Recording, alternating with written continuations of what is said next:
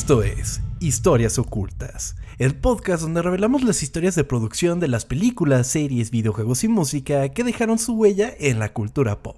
Mi nombre es Tom Kersting y me acompaña Chava Bañuelos. Salvador Bañuelos, bienvenido a un episodio más Ocultas. ¿Cómo estás, amigo? Cuéntame, ¿qué te, ¿qué te ha pasado en esta vida, amigo? Tomás Kersting, eh, me encuentro muy bien, estoy feliz, este... Y pues ya, ¿tú qué tal? Yo también estoy feliz, amigo. Cuéntame, eh, ¿estamos felices por lo mismo? Creo que sí estamos felices por lo mismo. Somos unos pinches cifas, pero... Efectivamente lo somos. Pero a mucha honra, güey. A mucha honra y, y sí, pero bueno, estamos muy emocionados, estamos muy contentos, estamos muy felices también de estar otra vez aquí. Y antes de empezar, me gustaría eh, decirles que nos pueden seguir en arroba ocultas, ocultas cuando leo porque somos muy cool en este podcast. Nos pueden dejar su donativo en el coffee de este hermoso podcast, tres veces H podcast en co-fi.com diagonal ocultas, ocultas con doble también. Ahí nos pueden dejar su donativo y los vamos a leer en el siguiente episodio por si tienen algún comentario en que quieren que se escuche en el programa o lo que sea. Pero el día de hoy, amigo, traigo un tema que hmm. em, es importante en la cultura pop. ok. es sumamente importante en la cultura pop y vamos a ver por qué. La cultura pop nos une entre personas, generaciones, razas y naciones. No existe límite para lo que podemos compartir sin importar el punto del globo en el que nos encontremos. En América Latina podemos disfrutar el anime japonés, mientras que en las Filipinas pueden estar llorando con una tradicional telenovela mexicana. Hoy en día estamos más conectados que nunca. Nuestros gustos son compartidos con gente de todo el mundo y cada día es una oportunidad nueva de conocer otros horizontes de entretenimiento. Pero mucho antes de que el mundo estuviera tan globalizado, existió algo más que un deporte. Una pasión que se comenzó a extender por el mundo entero para que finalmente uniera las naciones en una sola celebración cada cuatro años una celebración girando alrededor del fútbol. Esta es la historia oculta de la Copa del Mundo. Güey, qué maravilla. Y en este momento está sonando el Waka Ah, ¿no sabes cuál? La de mm, Waving Flag, la que te mama. Ah, sí, sí, sí. Sonando en este sí. Uh, oh, oh, oh, es que, güey, la Copa del Mundo es una cosa hermosa. Pero tengo una duda. Vamos a hablar de. O sea, ¿de qué? Vamos a hablar, mira, lo dividí en varias partes. Primero vamos a conocer la historia del fútbol como tal. Vamos a ver de dónde viene el fútbol, qué es lo que pasa con el fútbol, cómo llega a todo el mundo. Posteriormente vamos a conocer sobre la FIFA, sobre cómo se forma la FIFA y para llegar a el inicio de los mundiales. ¿Ok? perfecto.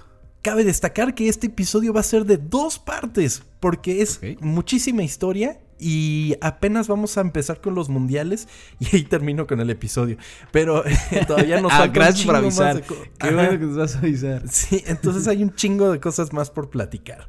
Y nada más como un aviso, durante todo el mundial, los episodios de Ocultas van a estar dirigidos al fútbol. Entonces, eh, ya están avisados. Y vamos a comenzar con este. Ok, ¿crees que haya algún problema o no? Sí, pero me vale madres, es nuestro programa. Eh. Sí, o sea, si no les gusta, a ver, pueden aprender. Si no les gusta, hay 111 episodios más que pueden escuchar, así que... Exactamente, y terminando el mundial vamos a regresar al, a lo mismo de siempre. y aparte es cada cuatro años, o sea... Es cierto, por eso, por lo mismo queríamos hacer algo especial y pues lo que fue, ¿no? eh, como tú lo mencionas, pues es algo que sucede cada cuatro años, que el mundo se paraliza para ver la Copa del Mundo, más que cualquier otra justa deportiva. Podríamos decir que los Juegos Olímpicos son el otro evento importantísimo, pero el mundo no se detiene de la manera que el Mundial lo detiene. No, no hay comparación. Eh, entonces, pues es verdaderamente importante platicar su, su, origen y cómo penetra en la cultura pop, porque el fútbol de alguna manera es cultura y, más que una cultura, una pasión que pues... Eh, mueve al mundo de una manera muy interesante. En la FIFA hay muchos más países asociados que la ONU. O sea, es una cosa impresionante. Eh, pero bueno, cuéntame, amigo. Los mundiales para ti, ¿qué representan? Hasta me dan ganas de llorar sabiendo que vamos a hacer este mes, güey. El fútbol es una, es una cosa que me fascina de una manera tan, pero tan, tan, tan, o sea, descarado lo mucho que me gusta, güey. Que a veces hasta digo, ¿por qué me gusta tanto? Porque, porque sufro mucho, güey. Esa neta es una cosa que me hace sufrir y que a veces digo, ¿por qué chingados sufro por estos 11 cabrones corriendo, güey? Pero, pero e, es, es bonito, es, es, hermoso. No sé cómo describir lo que, lo que me ha hecho sentir este, este pinche juego, güey. Y es que es. O sea, yo me puse a leer algunos artículos de por qué el fútbol es algo tan grande en todo el mundo. Y hay varios factores que dices, bueno, claro, es bastante obvio. Eh, algunos de ellos es que es un juego sencillo. No hay muchas reglas que aprender. Cualquier lugar en el que estés puede convertirse en una cancha de fútbol. Y no necesitas nada más que una pelota para jugar al fútbol, ¿no? Ni siquiera una portería, amigo. O sea, ¿cuántos, Dos, dos piedritas, güey. Sí, dos piedras. Me acuerdo en la, en la primaria poníamos dos suéteres que eran la portería. O sea, es, un juego muy sencillo. Eh, y, y, eso yo creo que es lo que se relaciona con la pasión, ¿no? O sea, más que solo ser una afición, se convierte en una pasión. Y es bonito cuando existe una pasión por un club por ejemplo. Eh, un club desde la cuna, por así decirlo, desde que tienes memoria, estás apasionado por ese club. Eh, generalmente el, en el, el, de, el de tus papás o en, el de la ciudad que naciste, cosas así. Pero en esta ocasión tenemos que hablar de la importancia que tiene el fútbol entre naciones, el fútbol internacional, porque ahí todas las diferencias entre las personas se disipan.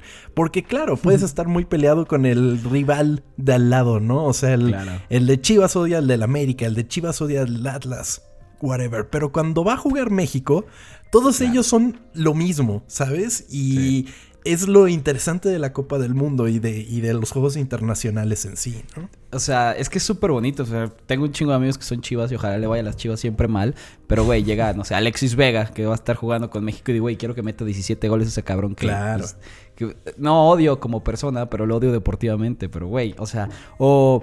Por ejemplo, en em, lo que pasaba con España, que era Sergio Ramos y Piqué, que jugaban en la liga y se peleaban y se decían mamadas. Y era como un desvergue, pero jugaban juntos en la selección. Y era como, güey, qué cosa tan bonita es esto. O sea, me acuerdo el mundial, pues el pasado, que, que fue que Piqué y Ramos eh, peleándose con Cristiano Ronaldo. O sea, ellos juntos contra Cristiano Ronaldo. Y era como de, güey, estoy viendo esto y es. Y por eso el fútbol de selecciones es tan bonito, güey. Y, claro. Y, y, qué ganas que ya empiece.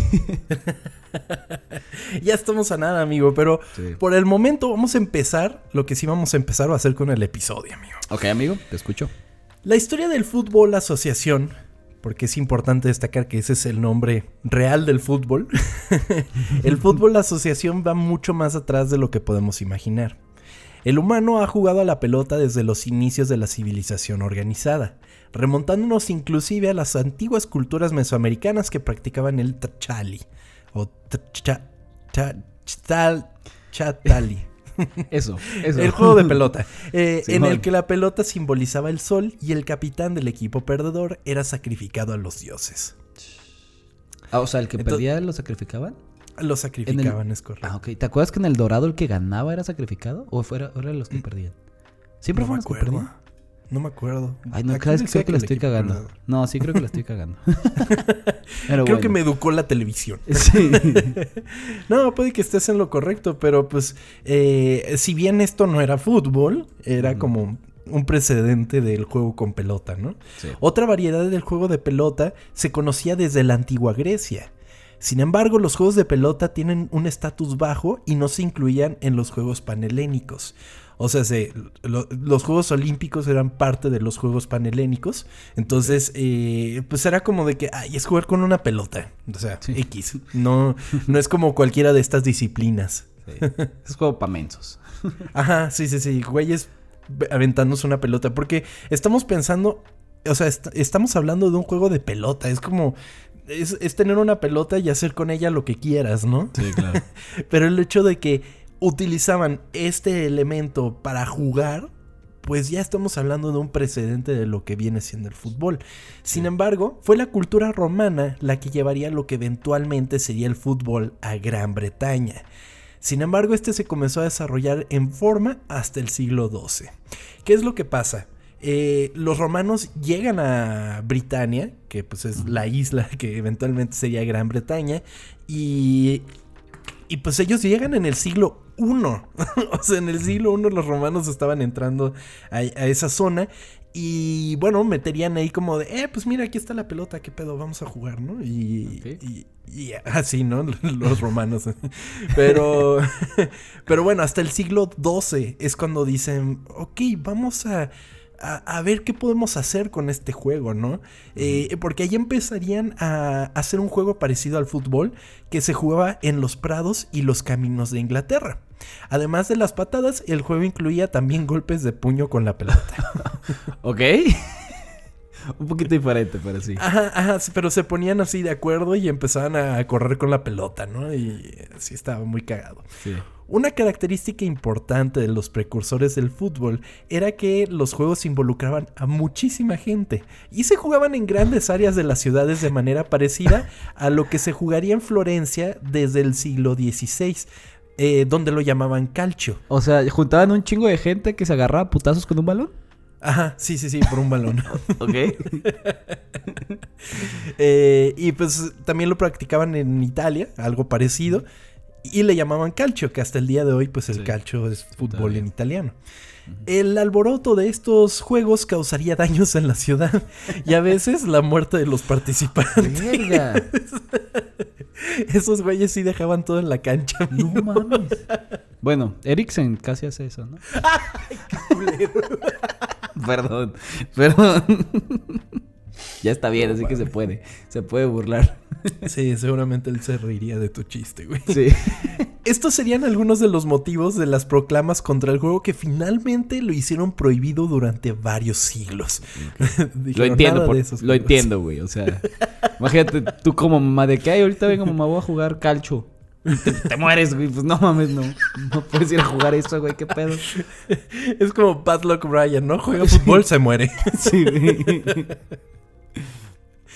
Los juegos parecidos al fútbol volverían a las calles de Londres en el siglo XVII, para volver a estar prohibido en 1835. Oh, pues. Pero en esta etapa el juego se había instaurado en las escuelas públicas. Ya tenían una idea de lo que sería el fútbol, ¿no? Era como de que sí es parecido, pero usas mucho las manos, eh, corren todos juntos, o sea, era un desmadre. Sí. Sin embargo, pasó mucho tiempo hasta que se pusieron en práctica las características del fútbol actual. Durante mucho tiempo no hubo, dis- no hubo una distinción clara entre fútbol y rugby. El juego se jugaba a menudo en las escuelas y dos de los estilos más predominantes eran el rugby y el eton. Era una mezcla de las dos cosas, el fútbol y el rugby. Entonces, eh, es, es aquí cuando empiezan a distinguirlo tantito. O sea, hay un estilo que se llama rugby y hay un estilo que se llama eton. En el rugby, las reglas incluían la posibilidad de tomar la pelota con las manos, mientras que en Eton, por otro lado, la pelota se jugaba exclusivamente con los pies, y este juego puede verse como un predecesor cercano del fútbol moderno. Yo el rugby sigo sin entenderlo al 100%, güey. No, Yo tampoco. De repente se hacen como una bola y se echan el balón abajo y después para atrás y lo patean y corren. O sea, no, no sé. No- Pero no es padre, también hay mucha pasión por el rugby. Sí, no, Eh. sí, sí. De repente sí lo ponen en ESPN y sí llego a verlo, sin entender muchas cosas. Pero, pero sí. Sí, sí, sí, hay, hay, hay, hay mucha pasión. Pues es que vienen, o sea, aquí estamos viéndolo, vienen de la misma cuna, despierta el Sí. mismo tipo de pasión. Quizás el fútbol sí, mucho más grande, pero es casi que en los mismos países donde empezó a llegar el fútbol por primera vez también el rugby. O sea, los países más importantes. El rugby es enorme en Argentina, por ejemplo. Sí. Se hizo un intento de crear reglas adecuadas para el juego en una reunión en Cambridge en 1848, pero no se logró una solución final a todas las cuestiones de reglas. Quizás el acontecimiento más importante en la historia del fútbol se produjo en 1863, cuando se formó la primera asociación de fútbol en Inglaterra, que resultaría en una división de los deportes y se crearía así el Fútbol Asociación y el Rugby. Que de hecho te iba a decir que en Inglaterra han estado teniendo problemas eh, últimamente con desapariciones de equipos súper importantes, güey. Y ahorita diciendo, tú me estás diciendo que esto fue en 1863. Ahí. Eh, sí, ajá. Lo de, las, lo de la liga, ¿no? Hay equipos ingleses que se crearon en el 80 y algo, güey. Que han estado desapareciendo estos últimos años por cuestiones de dinero, güey. Imagínate Llevan pues es que bajan de división, ¿no? Sí, es que tienen un problema en Inglaterra. O sea, eh, se, llama, se le llama como un triángulo que tienen el dinero. Que empiezan a pedir como dinero prestado y eso hace que les quiten puntos y pues empiezan a valer verga y empiezan a, pues, a dejar de, pues, de generar.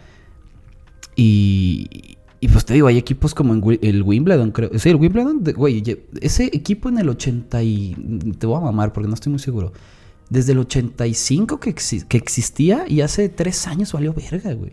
Desde 1885. Sí, sí, 1885, güey. sí. De hecho, ahorita vamos a hablar de la formación de clubes allá. Ok, porque sí, Me, me, ahorita me causó un conflicto bien duro de cómo, de, o sea, pum, tu equipo deje de existir de la nada. Sí. Sí, después de muchísimos años, ¿cómo es posible que pase esto, no? Pues eh, el juego todavía continuaría desarrollándose durante mucho tiempo. Y todavía había mucha flexibilidad en cuanto a las reglas, como el número de jugadores en el campo y la vestimenta. No habían uniformes, amigo. como jugar con tus compas, ¿no? O sea, sabes quién juega de tu lado, pero porque conoces al güey, ¿no? La que se aplicaba, la que, se aplicaba de que gol, el que meta el gol, el otro equipo se quita la camisa, güey, porque si no, pero era bien, era bien de que qué pena, güey, tengo que jugar con todo porque no me quiero quitar la camisa, están las niñas de quinto va enfrente, güey, ¿cómo voy a hacer esto? Exactamente, y pues también, por ejemplo, no se podía cabecear, o sea, ¿Ah, estaba prohibido, no, era solo con los pies. No mames. Ajá, no había cabeza. a ver, Inclusive es aquí cuando comienza a diferenciarse los estilos de fútbol por territorio, ya que mientras los ingleses preferían correr hacia adelante de manera ofensiva, los escoceses pasaban el balón entre los jugadores. Eh, en Inglaterra era más como del agarro y me voy hasta el fondo y tiro a gol, ¿no? Y, los escoceses era más como de pase, pase, pase y llegamos, ¿no? De alguna manera. Y, está cabrón porque ahorita también existen esas diferencias. Obviamente, pues supongo que en ese tiempo eran más notorias, pues, pero sí. Sí, ¿no? O sea, eh, los escoceses traían la escuela de Guardiola, ¿no? Así, mucho pase, mucho pase. Exactamente, güey. Los clubes de fútbol comenzaron a existir desde el siglo XV, pero desorganizados y sin estatus oficial. Por lo tanto, es difícil decidir cuál fue el primer club de fútbol. El más antiguo entre los clubes de fútbol profesional es el club inglés Notts County, que se formó en 1862 y aún existe en la actualidad. Y revisé, amigo, y es de la quinta división. Ah, quinta. Quinta, división. pues, eh, y, hasta ahí se mantiene. O sea, y chingos de equipos empezaron a salir en ese momento, ¿no? ¿Y sabes qué es lo más cabrón? Que se acaban los, los boletos para ver este tipo de equipos, güey. Yes. Como son tan, pues, de nicho, güey. O sea, de que yo nací aquí, yo le voy... Así son en Inglaterra y eso me encanta de ese fútbol. Si no es ahí, le vas a ese equipo y chingan a su madre los demás, está, está verga eso. Es bonito. Claro, claro. O sea, tienen su, su, pues su hinchada del lugar en el que naces y, y ahí te quedas. Y, güey, y, jugar el campeonato de la quinta división es lo más grande que, que te puedes imaginar. Y seguramente le tiras a los equipos de arriba de, ah, esos pendejos juegan. Sí, claro. Aquí pues es, donde está chingón. Pues sí, es como, es muy fácil irle a equipos grandes, güey. Es muy sencillo. como vas a ganar siempre, güey. Lo bonito es ser, sufrirla y ser de aquí. Cuando ganamos, ganamos. O sea, se siente más chingón que pues esos güeyes. Eventualmente, la Football Association Challenge Cup o la FA Cup se convirtió en la primera competencia importante cuando se llevó a cabo en 1871. Al año siguiente se jugó por primera vez un partido entre dos selecciones nacionales, Inglaterra contra Escocia. y que finalmente terminó en un empate de 0 a 0. o sea, la FA Cup desde el 71. Ajá, 1871. O sea, sigue existiendo. Por eso dicen que es la más vieja. Y pues también es importante destacar como de que, güey, el primer partido de selecciones terminó en empate. pues... A veces así pasa, güey. Sí, sí, sí, sí. O sea, estamos bien emocionados nosotros para que este domingo se juegue la inauguración. Y de que va a estar bien colero el partido, Güey, estamos emocionados por Qatar-Ecuador. Que si son de Ecuador les mandamos un saludo. No, yo, a ver, si son de Ecuador, yo los tengo ahí como caballo negro. Y a mí yo sí los veo peligrosos. ¿Sí? Sí, sí, sí. Pero eso lo platicaremos luego, ¿no? Ajá, en otro, en otro contenido. ¿Qué? ¿Spoilers? Para 1880, el interés en el juego avanzó a un nivel en el que se vendían entradas para los partidos. Y finalmente, en 1885, se legalizó el fútbol profesional y tres años más tarde se creó la Football League, lo que eventualmente sería la Premier League, ¿no? O sea, la primer liga del mundo. Durante la primera temporada, 12 clubes se unieron a la liga, pero pronto se interesaron más clubes y en consecuencia la competencia se expandiría a más divisiones. Pues un paso importante para el surgimiento de los equipos fue la industrialización que condujo a que grupos más grandes de personas se reunieran en lugares como fábricas, pubs e iglesias. Entonces, ¿esto qué, hacía? O sea, decían, güey, pues somos un chingo de personas, se puede armar un club. Y por ejemplo, en las fábricas, los patrones eran los que ponían el pedo para que se armara el club y los trabajadores eran los que estaban en los equipos. Pues justo, justo así pasa a veces en estos como pues, torneos que se hacen de canchas de fútbol 7, güey. De que o sea, si tú vas a, un, a uno de estos de cancha de fútbol 7, o sea, de donde sea, que son como, ay, sí, yo juego. los, los equipos se llaman como, como la empresa, güey. O sea, como que van, se organizan. Obviamente no son un club, porque pues, pues no, pero sí es como se junta como toda la empresa y se hace su equipito para participar. Está, está chido eso. Claro, Supongo es algo muy similar. Sí, sí, sí. Y pues que se convirtió en la base de muchos clubes. Entonces dicen, bueno, podemos armar así nuestros equipos. Al principio el fútbol estaba dominado por equipos de escuelas públicas, pero luego los equipos formados por trabajadores serían la mayoría. Otro cambio se estaba produciendo sucesivamente cuando algunos clubes estuvieron dispuestos a pagar a los mejores jugadores para que se unieran a su equipo. Ahí comenzarían a decir...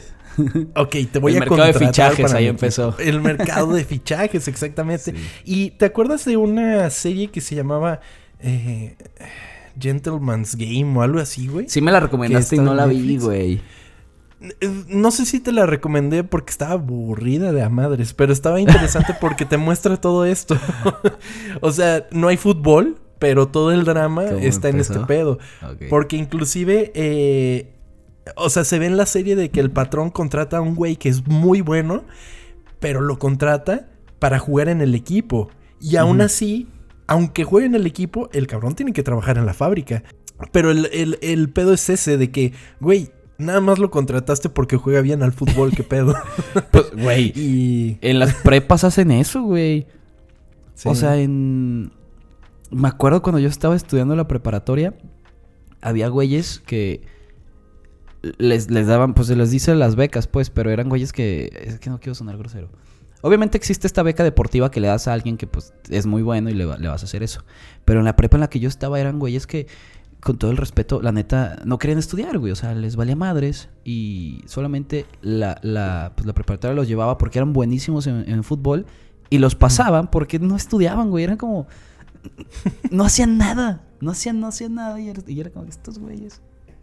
Y solo porque juegan fútbol. Ajá, sí, sí, llega, a ser molesto, pero, pero bueno. Que, a ver, muchas, le voy a decir muchas cosas a las chivas que me caen muy mal, pero Ajá. una cosa de las que tienen, de lo que tienen ellos es que sus becados y sus jugadores los tienen que ir bien en la escuela para poder pasar, güey. O sea, tiene ah, Educare, Educare pues es la escuela de, estos güeyes. Y les tiene que ir bien si no los corren. Eso está bueno. Lo que le pasa mucho a los jugadores es que pues como tienes que escoger una cosa u otra, es que tú a tus 20 años empiezas a ganar dinero a lo pendejo, te lo gastas, se te acaba tu carrera que te dura 15 años, a lo mucho, y a los 36 pues no sabes nada más que jugar con el balón, güey. Y si no te contrata una empresa para hablar, pues, pues ya no tienes nada, así que necesitas tener pues estudios para poder hacer más cosas, ¿no? Y que tienes que hablar relativamente bien. A menos de que seas un legendario, porque hay unos pendejos en la tele que no pueden hilar más de tres palabras, güey. Que es como, güey, Que, es que sí, es que, y por eso mismo yo creo que a veces son tan repetitivas las, las entrevistas a jugadores, güey. Porque, pues, ¿qué más te van a decir, no? O sea, no que es Un guion ya por escrito. Sí, güey, es lo mismo. No, pues estuvo difícil, los demás hicieron buen esfuerzo y, y así, güey. Y a concentrarnos para pensar en el siguiente partido. justo, güey, es lo mismo de siempre, güey.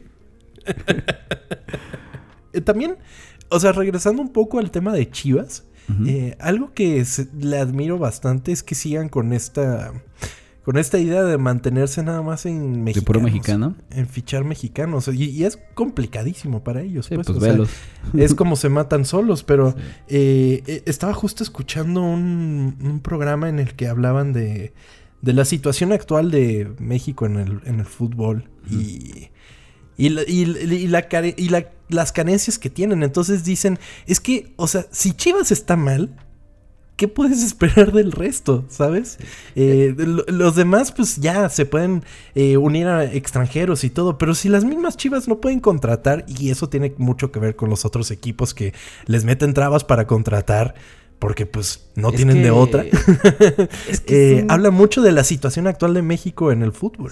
Es que también, el problema que también se está viviendo ahorita es que el fútbol mexicano genera demasiado dinero, pero demasiado, güey. Así que por eso hay tanto estadounidense yéndose a, Europa, porque son jugadores que no cuestan tanto, así que se los pueden llevar. Pero digamos, aquí no sé, ¿qué puede ser? Y aunque sean calientabancas, también, o sea, no, pero es que pocos son súper titulares. Por ejemplo, el lateral del Pachuca, que es Kevin Álvarez, digamos, si lo quieren comprar, van a tener que pagar un putero de lana a cualquier equipo del mundo. Y tú llegas como, no sé, un europeo en España y de, ah, quiero comprar ese güey.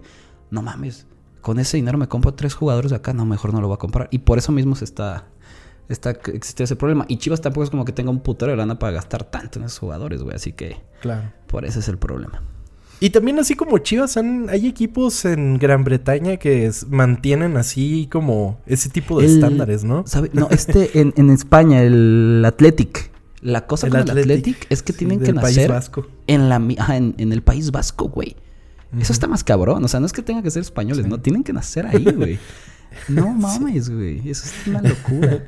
En 1883 se llevaría a cabo el primer torneo internacional de fútbol en el que participarían cuatro selecciones, Inglaterra, Irlanda, Escocia y Gales. y decir internacional es una exageración. porque, A ver, bueno, Taylor Swift hace su gira internacional y es Estados Unidos y Japón, güey. O sea, no mames. Ok, se les da licencia, se les da licencia, pero sí. Ahí está Inglaterra, Irlanda, Escocia y Gales, o sea, Reino Unido y Solo Gran Bretaña, güey. sí, güey. El fútbol se mantuvo como un fenómeno británico, hasta que comenzó a expandirse por todo el mundo gracias a los británicos que viajaban constantemente a otros países, que daría la idea de crear una asociación que organizara el fútbol de manera internacional. Que lo que yo entendía de, de que por qué se creó la FIFA, a ver, ahorita tú me lo vas a decir, es que pues empezó a jugar como todo el mundo y para Em, ¿cómo se dice? Para unificar todas las reglas y que pues todo el mundo estuviera jugando el mismo, el mismo deporte, el mismo juego, en Francia, Bélgica, no sé, en México, en donde sea, se jugara el mismo juego, güey, o sea, con las mismas cosas. Con las mismas reglas. Por eso, según yo por eso se creó la FIFA, pero no estoy seguro si es cierto. Por supuesto. Y ah, también se establecieron algunos puntos, y ahorita los vamos a leer. Eh, la Federación Internacional de Fútbol Asociación se fundó en 1904 y los representantes de Francia, Bélgica, Dinamarca, los Países Bajos, España, Suecia y Suiza firmaron un acta de fundación. No sé si notaste que faltó alguien ahí. ¿Inglaterra no? Inglaterra no está, amigo. Los que inventaron el juego no estaban. ¿Por qué no? Eh, los países británicos no quisieron unirse a la FIFA desde el principio, ya que ellos habían inventado el juego y no vieron ninguna razón para subordinarse a una asociación. ok. Británicos siendo británicos. ¿Qué es, eso de organizarnos todos juntos a la chingada? es verdad. Así de que Brexit, ¿ok? Brexit de la FIFA, no la necesitamos. Entonces no se unieron los ingleses eh, inmediatamente, amigo. Una de las partes importantes de, como tú lo mencionas, de organizarse la FIFA es que pusieron algunos estatutos. Eh, solo las, las eh, naciones que estuvieran representadas en la asociación serían reconocidas. Eh, todas las asociaciones reconocerían la suspensión de un jugador en cualquier partido de asociación. O sea, en cualquier partido oficial tenían que reconocer si estaba suspendido.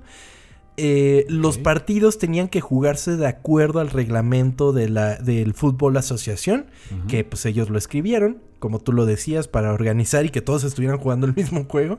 Cualquier, eh, todas las naciones tenían que pagar una cuota anual de 50 mm. francos franceses. ya, y desde ahí empezando, ¿eh? sí, sí, sí, pero, o sea, 50 francos franceses. se me hace bien cute cuando hablas de los precios de antes, porque era como de, güey, para pertenecer a la FIFA pagaban 50 francos. Y bueno, el, último y más importante es que solo la FIFA podía organizar partidos internacionales. Porque, por ejemplo, los partidos de ligas son reconocidos por la FIFA, pero no los organiza la FIFA. La FIFA se mete cuando son partidos internacionales y ahí es cuando los organizan. Y eso es algo que pues tenían desde un principio, ¿no? Ok. El primer congreso de la FIFA siguió inmediatamente a la fundación de la misma. Y el 22 de mayo de 1904, eh, los elegidos como directivos de la federación se enfrentaron a una tarea inmensa, ya que la FIFA solo existía en papel. O sea, dijeron, ah, chingón, vamos a armarnos y qué pedo, la FIFA, jalo. Pero no existía como tal. sí. Ahora venía el verdadero trabajo, dar forma a este nuevo cuerpo y atraer nuevos miembros. En primer lugar, había que convencer a los ingleses de que su pertenencia a esta organización recién creada era indispensable. Sí, claro, pues es que sí, güey.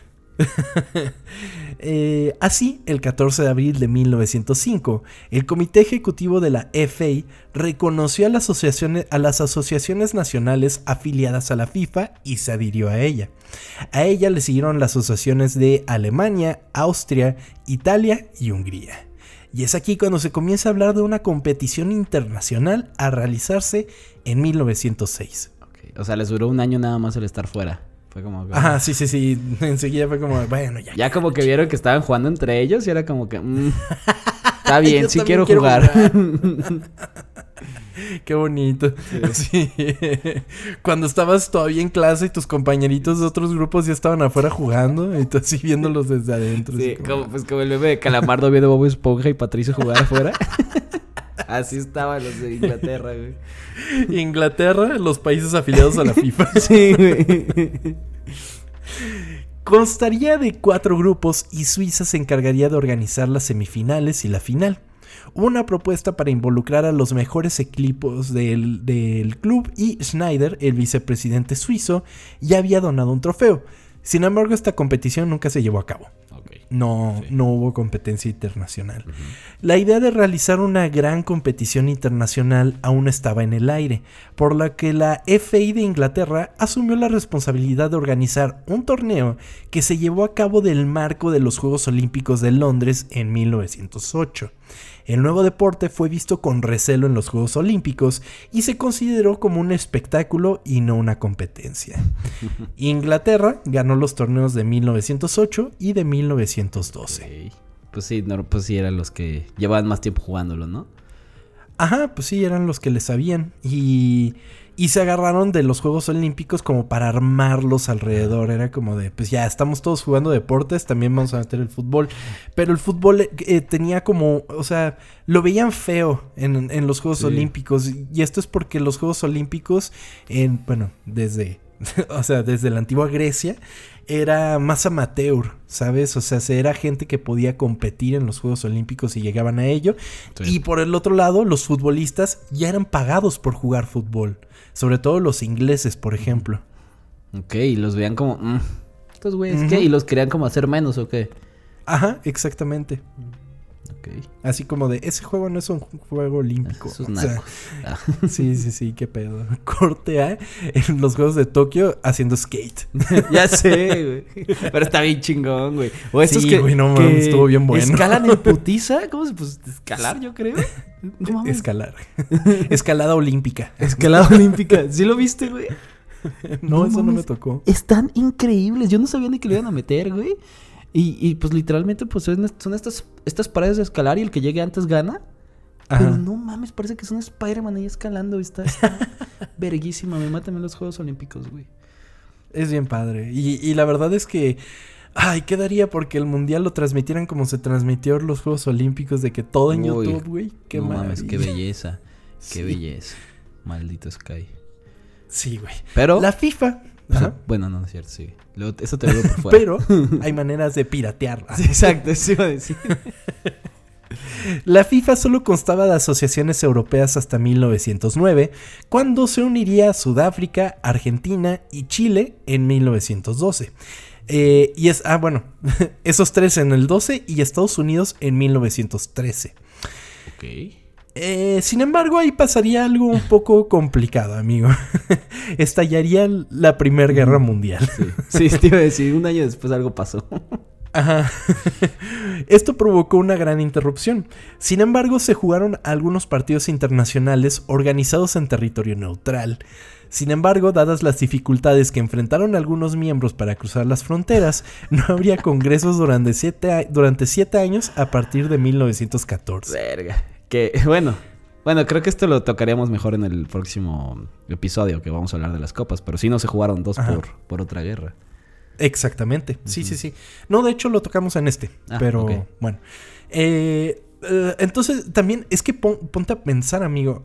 O sea, no te podías, o sea, bueno, principalmente por la guerra, se cerraban fronteras, pero tampoco es como, ah, tomo un avión y llego, ¿no? O sea, eran transcursos largos. Ah, pues o sea, la aviación no existía como tal, la aviación comercial. Entonces, eh, los pues de Sudáfrica, ¿cómo llegaban a Inglaterra? Sí, cierto. Pues un barco, en No, Sí. Eh, pues bueno, es aquí cuando Jules Rimet se convirtió en el tercer presidente de la FIFA. El primero de marzo de 1921 y el órgano rector del juego se convirtió en la tarea de vida del francés. ¿Qué? Es que dijiste órgano recto. órgano recto. Me dio risa, perdón. Tengo 10 años, lo siento. Ah. Y el órgano rector del juego se convirtió en la tarea de la vida del francés de 48 años. Se hizo cargo de una federación que había sido sacudida por la Primera Guerra Mundial. Durante los tres años de su presidencia, la FIFA experimentó un ascenso increíble sin precedentes. Y Jules Rimet, pues es muy importante. Ahorita vamos a ver qué más hizo este señor. Eh, verdaderos presidentes que no se roban el dinero y. Pues de la verga, güey. ¿Y viste lo que dijo el hijo de puta? Que dijo, no, el mundial nunca debió haberse hecho en Qatar. es como de, güey. Perra madre, güey. No tiene vergüenza, güey. Ay, cabrón. Como, ¿sabes? Lo, de todas esas cosas, lo que más me ha dado tristeza es lo que le pasó a los de Trinidad y Tobago, que fueron al mundial del. Verga, no sé, no me acuerdo ni qué mundial fue. Creo que Alemania. No sé. Pero Trinidad y Tobago va al mundial. Y el que era en ese momento su. pues el presidente de la federación, güey, se robó todo el dinero. Porque pues si vas al mundial, juegas partidos y todo eso, pues la FIFA te da dinero. Sí, y pues Trinidad y Tobago pues, no es un equipo que tenga mucha lana. Así, pero lo que hace este cabrón es que hacen pues la mejor selección de la historia de Trinidad y Tobago, van al mundial y este cabrón se roba todo, güey. No sé ni cómo se llama, güey, pero no, no mames, es de las historias más tristes que he visto, güey. los cabrones ya no tienen ni siquiera como ropa, güey. Y ese güey ya millonario en quién sabe dónde escondido. Y de esos países que es así como de esas historias de que no, pues este güey es zapatero, ¿no? y, es el portero, güey. Sí, esas cosas están chidas. Sí, sí, sí, sí. Pero bueno, de las corrupciones de la FIFA vamos a hablarlos en el siguiente episodio. Perfecto. Eh, y los vamos a ver a profundidad porque es algo importante porque eh, ha sonado mucho el tema de que las injusticias que se están viviendo para, para, para, para que se lleve a cabo este mundial y todas las cosas horribles que ha hecho la FIFA. Entonces, eh, o sea, no estamos de acuerdo con toda la falta de los derechos humanos que ha tenido Qatar. Ni siquiera estamos de acuerdo en que el torneo se lleve a cabo en Qatar. O sea, hazme el favor. O sea, jamás en la vida ni siquiera lo habías escuchado que Qatar tuviera una selección de fútbol. es que todo está mal en, eh, ese, en ese mundial. Todo, todo, todo, todo. O sea, las reglas que están poniendo, o sea, se, la, la poca flexibilidad que va a haber todo está mal. O sea, en cuanto a derechos humanos, este mundial estará de la chingada. Y, no, y, pues, llegó ese, y llegó el mundial con dinero. O sea, o sea, como pagaron votos, pero bueno, eso es el próximo, ¿verdad? Eso vamos a hablar en, otro, en otra ocasión. Y pues ahí ya dirían, bueno, vamos a volver a organizar nuestro torneo, ¿no? Entonces ahor- ahora ya los serían anexados al- a, las- al- a los Juegos Olímpicos. Entonces, estos serían los Juegos Olímpicos de París en 1924, en el que contaron con 24 equipos y esto resultó eh, ser un gran éxito. Es aquí cuando el único equipo sudamericano se hizo presente, Uruguay. Uruguay hizo muestra de cómo se jugaba el fútbol en Sudamérica. E- e- Esa selección de Uruguay fue la primer selección sudamericana que jugó en Europa y fue para estos Juegos Olímpicos. Y pues demostraron cómo se jugaba el fútbol en Sudamérica porque los resultados de Uruguay fueron asombrosos. 7-0 contra Yugoslavia, 3-0 contra Estados Unidos, Ay, güey. 5-1 contra Francia, 2-1 contra Holanda y se enfrentaron en una final contra Suiza en la que ganaron 3-0. Y eso les dio la medalla de oro. Entonces fue un gran suceso el hecho de que un país que yo dudo que muchos, o sea, que yo estoy seguro de que muchos de los jugadores ni siquiera sabía que existía. Sí, güey, pues Era no. como, llegan y la rompen, ¿sabes? O sea, se- los Juegos Olímpicos vienen y le patean el culo a todos y es como de, güey, o sea, tenemos... O sea, tenemos muchísimos años jugando fútbol y llegan estos de Llegan Sudamérica y que la en su país son Ajá. 100 personas y hacen eso. Que sigue siendo lo mismo con tu puto país, güey. O sea, lo digo con, con respeto, ¿no crees que...? Sí, no, yo sé, yo sé. Con todo respeto. Cabrón, son... O sea, hay más personas en la Ciudad medio. de México, cabrón. Y ustedes sacan una pinche selección chingoncísima todos los perros años. No tiene sentido, güey. No tiene sentido que un país tan chiquito, güey. O sea, saque tan buenas selecciones, güey. Sí, y es, y es justo por esto, ¿sabes? O sea, esto es el, el- el- inicio de por qué Uruguay siempre ha sido una potencia chiquita en el fútbol, ¿no? O sea, de todas las potencias es la más chiquita. Pero es por, por esto mismo, porque de- es un país que está así, o sea, está encerrado entre dos grandes naciones como lo son Brasil y Argentina, ¿no? Y está ahí metido, ¿no? Y esto fue lo que los metió en el mapa, ¿sabes? Y que se convirtió en, en, en- y, y por lo menos esta primer medalla se convirtió así en un suceso. Los, en cuanto se enteraron por telégrafo, en Montevideo hicieron así una fiesta enorme, güey, porque pues claro, todos o fueron sea, a la misma casa, pues porque todos ahí. porque eran como tres güeyes. ya, porque todo el otro país estaba jugando, güey. Entonces, pues es esta misma historia la que sigue haciendo que Uruguay se mantenga como en, en, en esta esfera de que por más chiquito que sea, por más, por menos gente que tenga, pues sigue saliendo jugadores y es por la escuela que se tiene, ¿no? Y por eso decimos que, que el tamaño no importa, güey. Sí. La próxima vez que les pregunten, que les digan del tamaño, di, mira, ¿sabes cuántas personas tiene Uruguay? Tres millones y medio.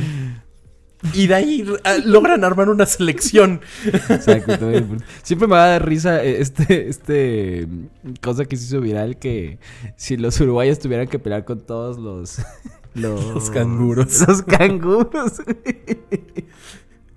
Los que le tocaría como tres canguros por uruguayo o algo así, güey. Sí, sí, sí, pero, pero luego se pondrían, eh, pero luego se pondrían las cosas a mano, amigos, y también invitamos a las vacas, porque hay Ah. 3.5 vacas por uruguayo en A Uruguay. la verga. No mames, no sabía eso. Está cabrón. Sí. Entonces ahí serían uruguayos y vacas contra canguros. Ay, güey. El predominio de América del Sur fue aún más impresionante en los Juegos Olímpicos de Ámsterdam en 1928, o sea, en los siguientes, en la que Uruguay también quedó campeón ante sus más grandes rivales, Argentina. Wow. Eh, entonces en el 28 también se juegan Olímpicos y, y gana Uruguay. Si ustedes ven el escudo de Uruguay, eh, el de la selección tiene cuatro estrellas. Eh, dos de ellas son los mundiales que ganó en el 30 y en el 50 y las otras dos son estas medallas olímpicas que Oh. la FIFA ha reconocido como el torneo organizado por la FIFA eh, y por lo mismo Uruguay tiene derecho a poner las dos estrellas. Uruguay ha ganado dos mundiales y dos medallas olímpicas antes de la existencia de los mundiales Ah, y por eso tienen cuatro yo no entendí estrellas. eso. Ah, Sí. mira. Sí, o sea, no son mundiales, pero son torneos reconocidos por la FIFA como el Sí. mundial antes del mundial, ¿no? Entonces, eh, es de ahí de donde vienen las cuatro estrellas. El éxito del torneo olímpico de fútbol intensificó el deseo de la FIFA de tener su propio campeonato mundial. Se enviaron cuestionarios a las asociaciones afiliadas preguntando si estaban de acuerdo con la organización de un torneo y bajo qué condiciones. Se les mandó un Google Form, ¿no? Así de ¿quieres un torneo? Sí. Tras una notable propuesta del Comité Ejecutivo, el Congreso de la FIFA en Ámsterdam, el 28 de mayo de 1928, decidió organizar un campeonato mundial organizado por la FIFA. Ahora había que elegir el país organizador. Hungría, Italia, los Países Bajos, España y Suecia presentaron sus candidaturas, pero desde el principio Uruguay fue el favorito, y no solo por sus medallas de oro olímpicas en 1924 y en 1928, eh, sino que también el país estaba celebrando su centenario de independencia. Por lo- de ahí viene el nombre del mismo estadio, amigo, el que hicieron para, para el Mundial, que es el Estadio Centenario, es por el centenario de la independencia que se vivió en ese momento. Además, su asociación nacional estaba dispuesta a cubrir todos los gastos, incluidos el viaje y el alojamiento de los equipos participantes. O sea, ¿Uruguay iba a pagar por todo? Uruguay, iba- la Uruguay pagó por todo. ¿Qué? Qué aventados. Sí. Pues es que, güey, le empiezan a romper. Dices, güey, como sea. Eh, ya saben que iban a ganar los cabrones, güey. Si les pusieron un baile a todos hace, una, hace dos años, pues cómo no. Vengan a que les pateemos el culo. Sí, güey. Yo, yo pago. Cualquier ganancia posible sería compartida, mientras que Uruguay asumiría el déficit.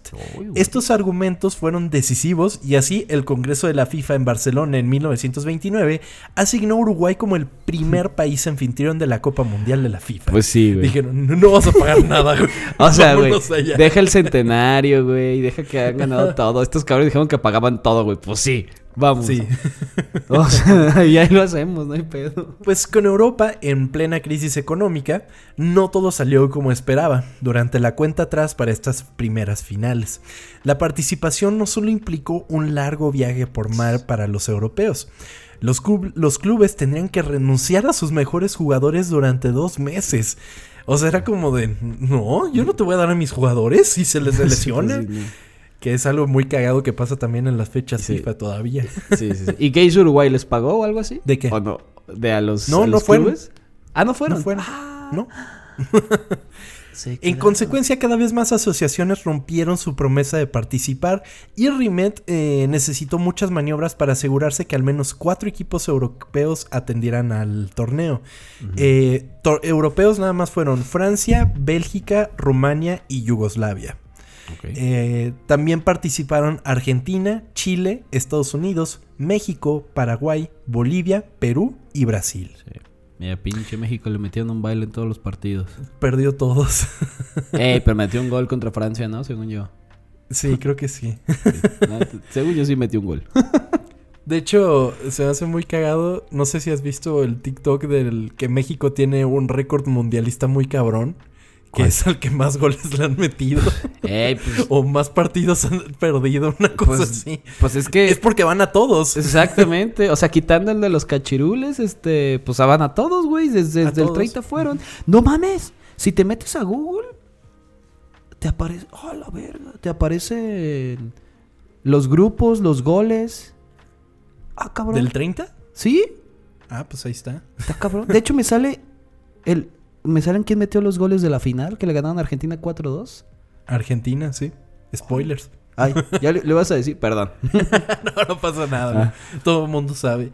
Eh, pues Es la posible. primer Copa Mundial de la FIFA se inauguró en el Estadio Centenario de Montevideo el 18 de julio de 1930. Fue el comienzo de una nueva era del fútbol mundial y el evento inaugural resultó ser un éxito notable tanto en el sentido deportivo como financiero.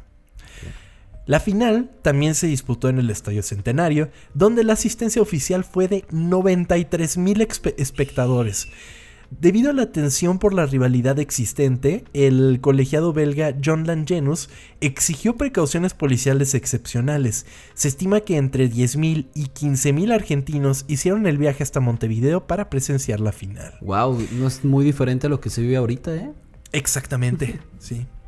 O sea, ahí porque están en corto, pues, pero pues es lo que pasa también ahorita. Eh, otro, otro problema surgió cuando cada equipo quería jugar con su propio balón, por lo que el árbitro, qué bonito, lo resolvió lanzando una moneda al aire, quedando el balón de Argentina como el elegido. Ay, de todos modos perdieron, Tomás. Ya no les pueden decir nada a los uruguayos. Jugaron con el balón de Argentina. Qué cagado, ¿no? El árbitro, pues fue este señor, eh, John Langenus, que tuvo que tuvo pocas horas antes del encargo y tuvo la condición de disponer de un barco en el puerto una hora antes del partido final en caso de problemas de seguridad. o sea, ese güey dijo, yo pito y me voy, güey, a la chinga. Y me voy, el equipo perdedor me quiere chingar la afición, yo ya tengo mi barquito ahí, güey. No mames. El partido terminó 4 a 2 favor de Uruguay, remontando el marcador de 2-1 en el segundo tiempo, y se adjudicaron el título de campeones del mundo. El día posterior a la final fue declarado fiesta nacional en Uruguay, mientras que en Buenos Aires la policía tuvo que disparar a una muchedumbre furiosa que intentó asaltar la embajada uruguaya. Ve. Sí. ¿Qué les pasa, güey? Y es que esa rivalidad Argentina-Uruguay-Brasil es de las rivalidades más chingonas que hay en el fútbol. Ver uno de esos partidos, amigo, es verlos a matarse, güey. Que a ver, si me dices que hay una final Uruguay-Argentina y pasa lo mismo, y harían lo mismo, güey. Estarían ahí tratando de saltar la embajada, güey. Es lo mismo. Que lamentablemente Brasil se eliminaría con Argentina en el Mundial. Si los dos pasan como cabeza de grupo y llegan a semifinales. Necesitaría uno quedar en segundo. Que esperemos sea Argentina, ¿verdad? Puta, sí. Ojalá. La FIFA posteriormente eligió Italia por delante de los candidatos rivales para albergar la segunda Copa Mundial de la FIFA, y esta vez se necesitaron partidos de clasificación para llegar a los 16 finalistas. En esta ocasión, Uruguay no quiso defender su título y no participó. Ellos dijeron, yo ya soy campeón del mundo. Sí, ya. ¿Cómo, cómo que otra? A ver, dijimos que una, yo ya la pagué, ya no quiero otra, ya soy campeón del mundo toda la vida. Sí. De aquí para siempre, ¿no? Pero es que además imagínate, güey, o sea, habían pagado el viaje de todos los cabrones, seguramente ya no, les quedó nada. Es que ya sabía que iban a ganar los güeyes, ya los tenían y a ver, nos gastamos todo el presupuesto y somos campeones y ya no vamos a ningún lado. Sí. Pues eh, no hubo grupos y solo hubieron rondas eliminatorias, lo que significa que países como Brasil y Argentina se fueron a casa después de jugar un solo partido cada uno. Llegan, en barco, bien cansados, güey. Así. Eh, un chingo de horas de viaje, si no es que días. Y juegan un partido y pierden. Pues bueno, chicos, vámonos de regreso, ni pedo. Qué hueva, güey. Una vez más, el equipo de casa se impuso, ganando Italia la final contra Checoslovaquia en la prórroga. Esta final sería la primera en ser transmitida por radio. Ya estaba agarrando más, más popularidad, que supongo ya era súper popular, pues, pero... Sí, sí, sí, sí, ya se llenaban los estadios. Bueno, sí, me dijiste 93 mil personas, pues sí. 93 mil personas. y en Uruguay, güey, o sea, fueron todos. sí, fueron todos. Así es, no había tráfico. Cuatro años más tarde. Pero a ver, si son 93 mil personas, ¿cuántas vacas metieron, cabrón? No mames.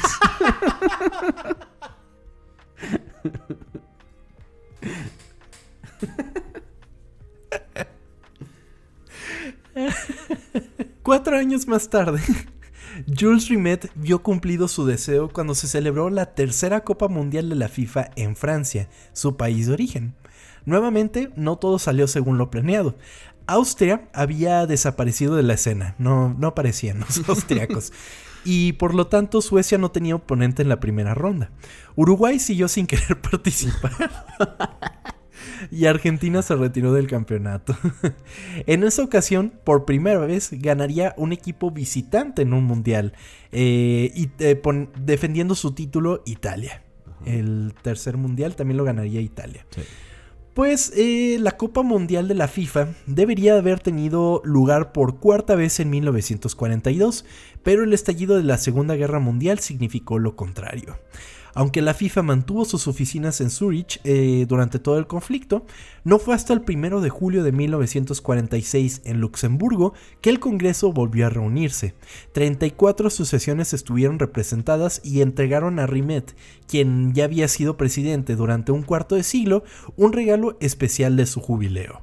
De ahora en adelante, el trofeo de la Copa Mundial de la FIFA se llamaría la Copa Jules Rimet. Sí, pues cómo no, güey, todo lo que este cabrón hizo pues básicamente armó ya en forma la FIFA, güey. O sea, antes de eso era como unos güeyes que decían, a ver, ¿qué pedo? Armaban las retas, ¿no? Entre países, eh, ¿qué, pedo?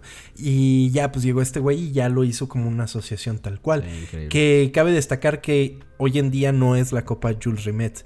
La Jules Rimet se la quedó Brasil cuando la ganaron eh, por tercera vez. El equipo que ganaba tres veces se iba a quedar con la copa Jules Rimet y ahí es cuando hacen la copa que hasta hoy en día es la copa del mundo. Sí, antes era como un ángel, ¿no? Bueno. Era un ángel, ajá, era una diosa, si no me equivoco, mm. una representación de una diosa. Y al principio, la victoria creo que se llamaba, una cosa así. Y a partir de este mundial ya se llama la Jules Rimet. Eh, a partir de este momento podríamos decir que comienza la historia moderna de los mundiales, iniciando con la Copa del Mundo en Brasil en 1950, con una historia que se expande de manera continua hasta nuestros días. El fútbol sería extremadamente redituable y permearía incluso en la política de los países. Pero este poder económico y social llevaría a que la FIFA llegara a lo más bajo que se puede convertirse, eh, yendo a ser más que un negocio, una mafia. Pero esa es una historia que contaré en el siguiente episodio de las historias ocultas de los mundiales. Muy bien.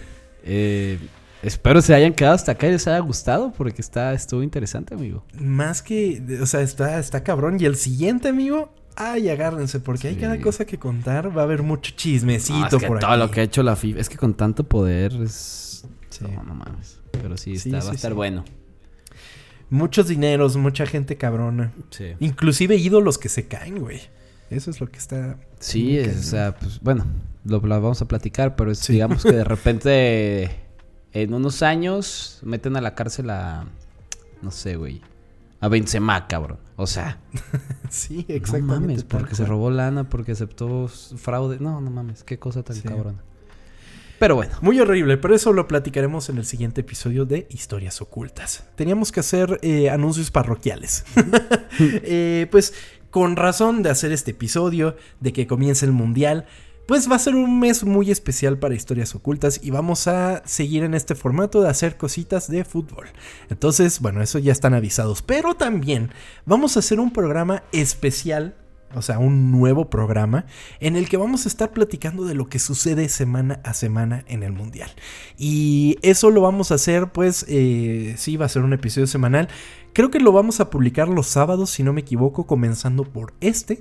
Y pues nos pueden seguir en el mismo feed en el que escuchan Ocultas van a poder escuchar este programa y se llama Ocultas FC o Ocultas FC, como prefieran llamarlo, como les parezca más elegante. Entonces vamos a estar haciendo una cobertura especial de Qatar del Mundial de Qatar. Vamos a, vamos a empezar por un programa de previa. Vamos a hacer nuestras predicciones, qué es lo que va a pasar. Entonces, eh, también si tienen alguna opinión que nos quieran hacer llegar, pues estamos más que abiertos en nuestras redes sociales. Arroba ocultas, ocultas con doble porque somos muy cool en este podcast.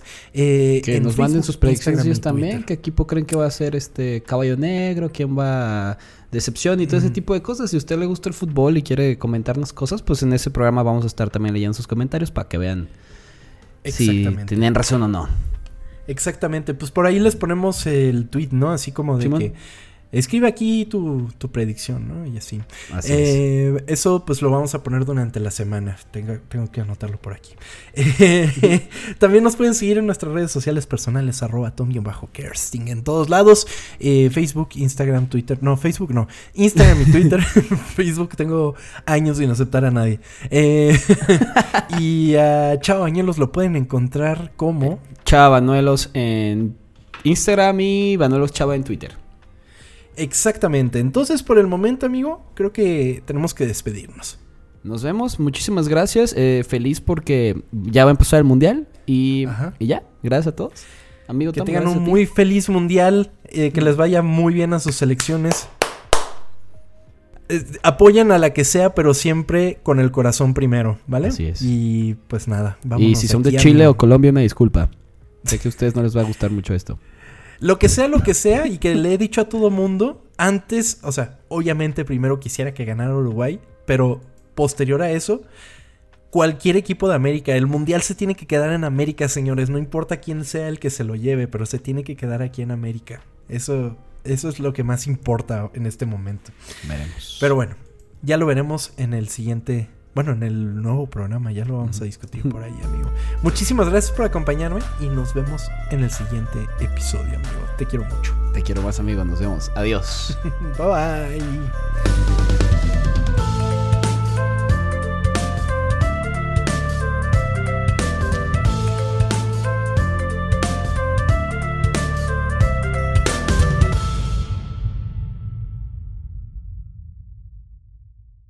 When I get older, Sabía, I will be sabía. stronger. They call me freedom, just like a waving flag, and then it goes by. Ahora tú la, la parte de David Bisbal, amigo. Espérate, espérate. seremos grandes, seremos fuertes. Sí, iba así, ¿no? O me mamé. Sí. ¿No viste que ya no trae esos chinos, güey? No mames. eh. ¿A Ya poco? trae el pelo corto, güey. Pues es que, güey, mantener esos chinos debe ser un desmadre. Dile a Paco. Sí.